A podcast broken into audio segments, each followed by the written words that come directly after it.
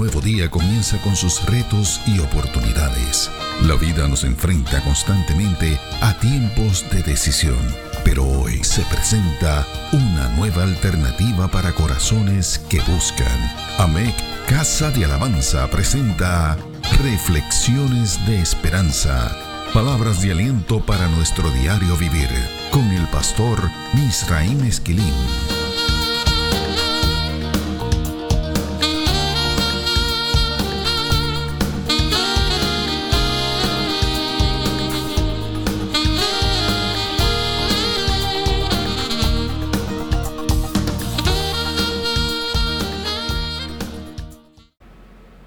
Recibe bendiciones del Señor.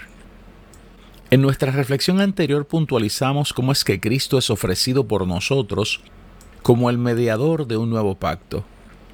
El profeta Isaías anunció en el verso 8 del capítulo 49 de su profecía lo que una vez más recoge el escritor de la carta a los hebreos en el capítulo 12 y verso 24 de esa carta a Jesús, el mediador del nuevo pacto, y a la sangre rociada que habla mejor que la de Abel.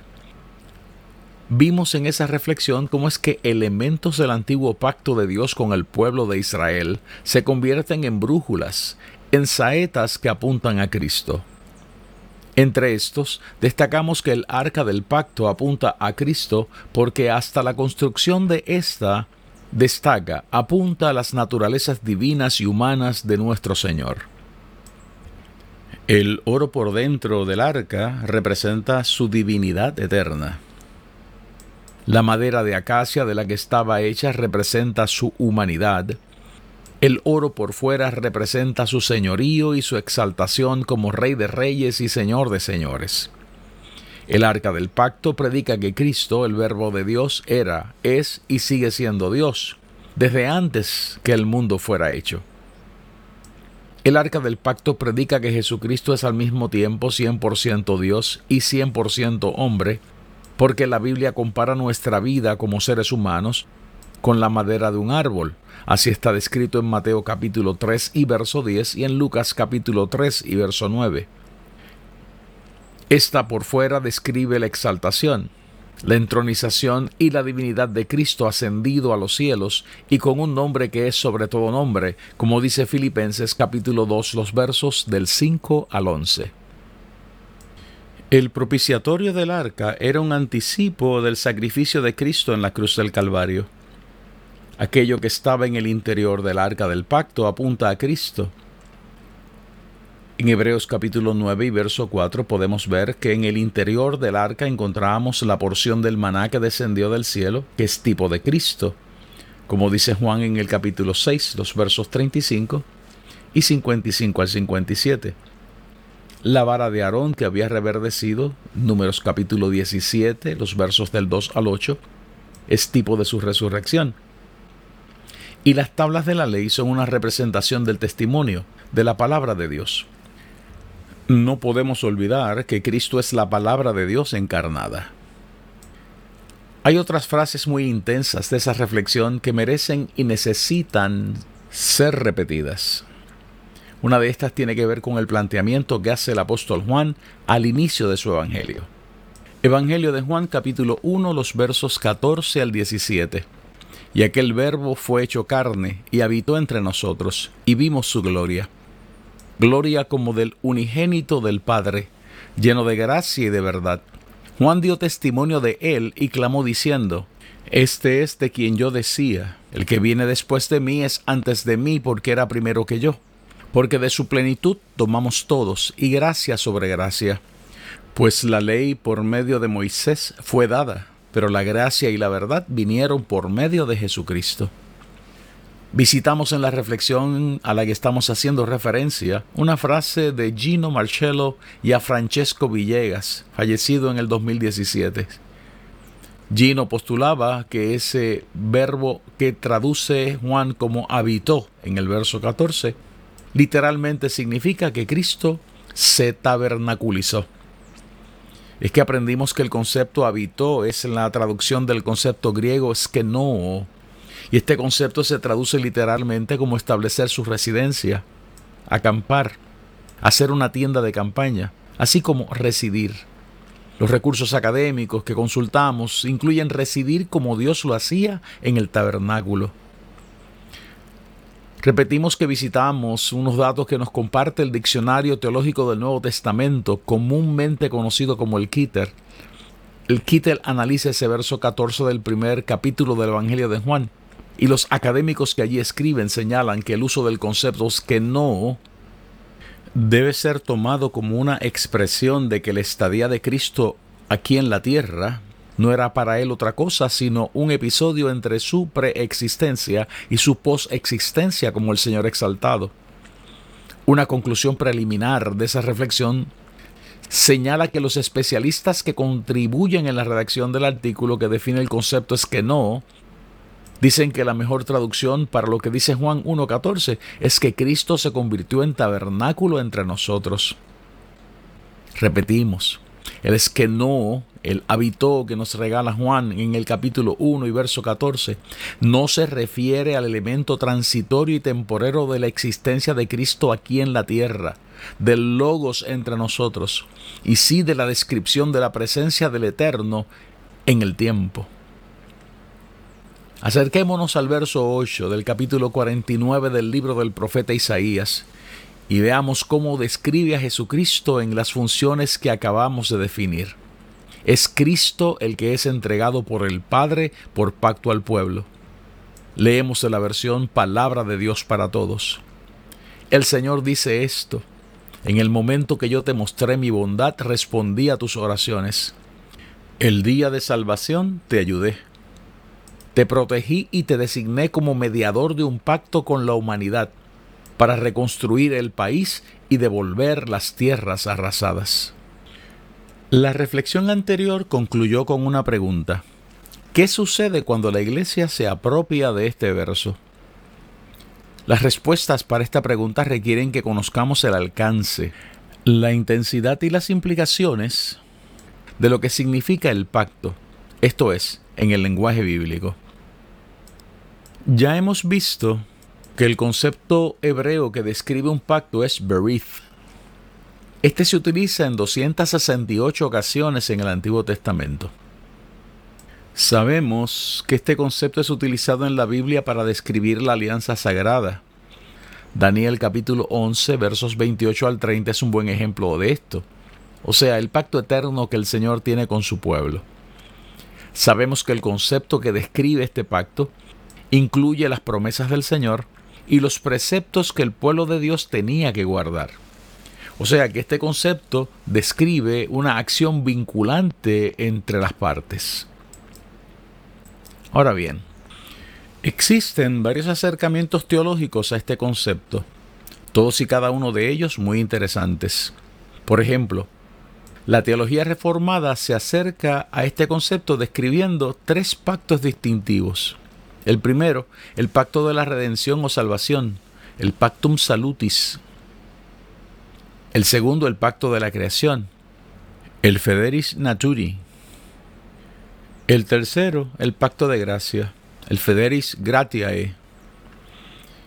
Para esta tradición, todos los pactos se agrupan debajo de estos tres pactos distintivos.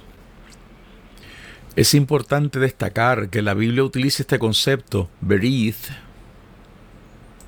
para describir pactos entre seres humanos, por ejemplo el de Abraham con Abimelech en Génesis capítulo 21 y verso 27, el de Sedequías y el pueblo en Jeremías 34 y verso 8. También se usa para describir las alianzas entre Dios y los seres humanos. Esto es, en distintos momentos de la historia de la redención. Algunos ejemplos de estos pactos son el pacto con Noé, Génesis capítulo 6, verso 18 y capítulo 9, versos del 9 al 17. El pacto con Abraham, que está en Génesis capítulo 15 y en el capítulo 17. El pacto con Moisés, que está en Éxodo capítulo 34 y en Deuteronomio capítulo 4 y en el capítulo 9 también se repite. Y el pacto con David, que está en 2 de Samuel capítulo 7 y en el Salmo 78. La Biblia dice que Dios hizo un pacto con su pueblo cuando Israel llegó frente al monte Sinaí y que allí se ratificaría la selección de ellos como pueblo de Dios. La versión inicial está en Éxodo capítulo 6 y verso 7, donde se le dice al pueblo que van a tener que llegar a un monte para que allí se establezca ese pacto. Y el pacto queda establecido en Éxodo capítulo 19, los versos del 3 al 6. Escuche cómo lo dice y lo recoge la versión Reina Valera de 1960. Éxodo 19, versos 3 al 6. Y Moisés subió a Dios y Jehová lo llamó desde el monte diciendo, Así dirás a la casa de Jacob y anunciarás a los hijos de Israel. Vosotros visteis lo que hice a los egipcios y cómo os tomé sobre alas de águilas y os he traído a mí. Ahora pues, si diereis oído a mi voz y guardareis mi pacto, vosotros seréis mi especial tesoro sobre todos los pueblos, porque mía es toda la tierra, y vosotros me seréis un reino de sacerdotes y gente santa. Estas son las palabras que dirás a los hijos de Israel.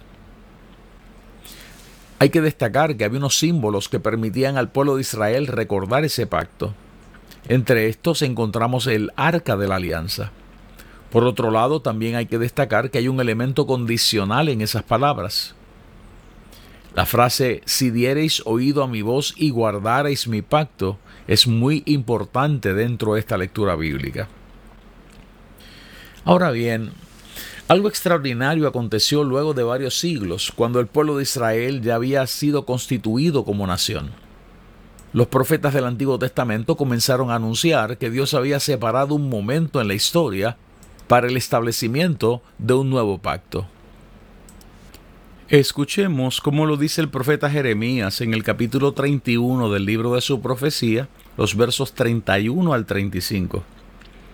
He aquí que vienen días, dice Jehová, en los cuales haré nuevo pacto con la casa de Israel y con la casa de Judá, no como el pacto que hice con sus padres el día que tomé su mano para sacarlos de la tierra de Egipto, porque ellos invalidaron mi pacto, aunque fui yo un marido para ellos, dice Jehová pero este es el pacto que haré con la casa de Israel después de aquellos días, dice Jehová.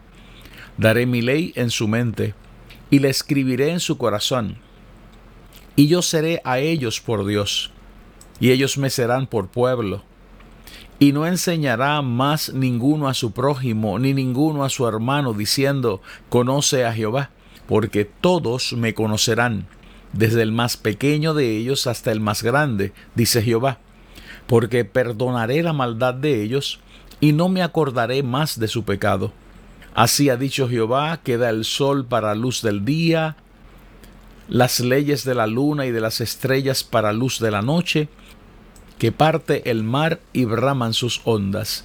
Jehová de los ejércitos es su nombre. Escuchemos la palabra profética de Ezequiel en el capítulo 34 los versos 22 al 30. Yo salvaré a mis ovejas, y nunca más serán para rapiña, y juzgaré entre oveja y oveja, y levantaré sobre ellas a un pastor, y él las apacentará. A mi siervo David, él las apacentará, y él le será por pastor. Yo Jehová les seré por Dios, y mi siervo David príncipe en medio de ellos. Yo Jehová he hablado, y estableceré con ellos pacto de paz y quitaré de la tierra las fieras, y habitarán en el desierto con seguridad y dormirán en los bosques. Y daré bendición a ellas y a los alrededores de mi collado, y haré descender la lluvia en su tiempo, lluvias de bendición serán. Y el árbol del campo dará su fruto, y la tierra dará su fruto, y estarán sobre su tierra con seguridad, y sabrán que yo soy Jehová cuando rompa las coyundas de su yugo, y los libre de mano de los que se sirven de ellos. No serán más por despojo de las naciones, ni las fieras de la tierra las devorarán, sino que habitarán con seguridad y no habrá quien las espante. Y levantaré para ellos una planta de renombre, y no serán ya más consumidos de hambre en la tierra, ni ya más serán avergonzados por las naciones y sabrán que yo Jehová, su Dios, estoy con ellos. Y ellos son mi pueblo, la casa de Israel, dice Jehová el Señor. Escuchemos al mismo profeta Ezequiel en el capítulo 36 de su libro, los versos 26 al 28. Os daré corazón nuevo, y pondré espíritu nuevo dentro de vosotros, y quitaré de vuestra carne el corazón de piedra, y os daré un corazón de carne, y pondré dentro de vosotros mi espíritu, y haré que andéis en mis estatutos y guardéis mis preceptos, y los pongáis por obra. Habitaréis en la tierra que di a vuestros padres, y vosotros me seréis por pueblo, y yo seré a vosotros por Dios. Esas descripciones proféticas afirman que el nuevo pacto es mejor que el primero, entre otras cosas porque está escrito en los corazones y en las mentes de los que lo recibimos. Además, porque cancela el pecado de aquellos que pactamos con el Señor de una vez y para siempre. Hay que añadir a esto que la Biblia dice que es un mejor pacto porque está establecido sobre mejores promesas. Hebreos capítulo 8 y verso 6. Una de estas promesas es la vida eterna. Hebreos capítulo 9, verso 11. El escritor de la carta a los Hebreos cita estas profecías cuando describe el nuevo pacto que Dios hace en la cruz del Calvario. Esto es, mediante el sacrificio de Cristo el Hijo de Dios en la cruz del Gólgota. Hebreos capítulo 8, verso 8 dice, porque reprendiéndolos dice, He aquí vienen días, dice el Señor, en que estableceré con la casa de Israel y la casa de Judá un nuevo pacto. Repetimos que la Biblia dice que Cristo estableció ese nuevo pacto con su sangre derramada en la cruz del Calvario. La Biblia dice que esa sangre es sangre del nuevo pacto. Mateo 26 y verso 28 dice, porque esto es mi sangre del nuevo pacto que por muchos es derramada para remisión de los pecados. De hecho, la Biblia también afirma que la copa de la que tomamos en la celebración de la Santa Cena es el nuevo pacto en la sangre de Cristo. Primera de Corintios capítulo 11 verso 25. Esta copa es el nuevo pacto en mi sangre. Haced esto todas las veces que la bebiereis en memoria de mí. La Biblia dice que Dios nos hizo ministros competentes de ese nuevo pacto. Así lo afirma Pablo en 2 de Corintios capítulo 3 y verso 6. Y él dice allí en el verso 5 que esa competencia no es nuestra, sino que proviene de Dios. La Biblia también afirma que nosotros formamos parte de ese pacto y que Dios es el que nos hace, como dice Hebreos 13, verso 21, aptos en toda obra buena para que hagáis su voluntad, haciendo él en vosotros lo que es agradable delante de Él por Jesucristo. Cuando el pueblo de Israel era convocado para exhibir el pacto que tenía con Dios, ese pueblo tenía que exhibir el tabernáculo en el que estaba el arca de la alianza, las tablas de la ley y los calendarios litúrgicos. En cambio, cuando Dios quiere exhibir el nuevo pacto que tiene con los seres humanos, exhibe el cuerpo de Cristo el testimonio escrito en nuestros corazones y en nuestros pensamientos. Somos nosotros, los lavados con la sangre del nuevo pacto, los que hemos sido constituidos como linaje escogido, real sacerdocio, nación santa, pueblo adquirido por Dios, para que anunciéis las virtudes de aquel que os llamó de las tinieblas a su luz admirable. Primera de Pedro capítulo 2 verso 9. Es de nosotros de quienes se dice que en otro tiempo no erais pueblo, pero que ahora sois pueblo de Dios, que en otro tiempo no habíais alcanzado misericordia, pero ahora habéis alcanzado misericordia. Capítulo 2 de Primera de Pedro, verso 10. O sea, que lo que Israel no alcanzó, que toda la nación fuera un reino de sacerdotes, nosotros lo hemos alcanzado. Solo Cristo salva, pero somos nosotros los que anunciamos ese nuevo pacto somos nosotros en quienes el mundo ve el testimonio de ese nuevo pacto. Ve a Cristo. Hay un solo mediador entre Dios y los hombres, y su nombre es Cristo. No obstante, al mismo tiempo, Nosotros somos su cuerpo y el testimonio vivo, palpable, fehaciente del cumplimiento de la promesa de la gracia salvadora que ese pacto ha establecido. Cuando el mundo nos ve, lo que observa es ese testimonio de la gracia que salva y que transforma. Esta es la agenda de Dios para la iglesia. Esta agenda incluye la restauración de las tierras arrasadas. Reflexiones de Esperanza fue una presentación de AMEC Casa de Alabanza. Somos una iglesia de presencia.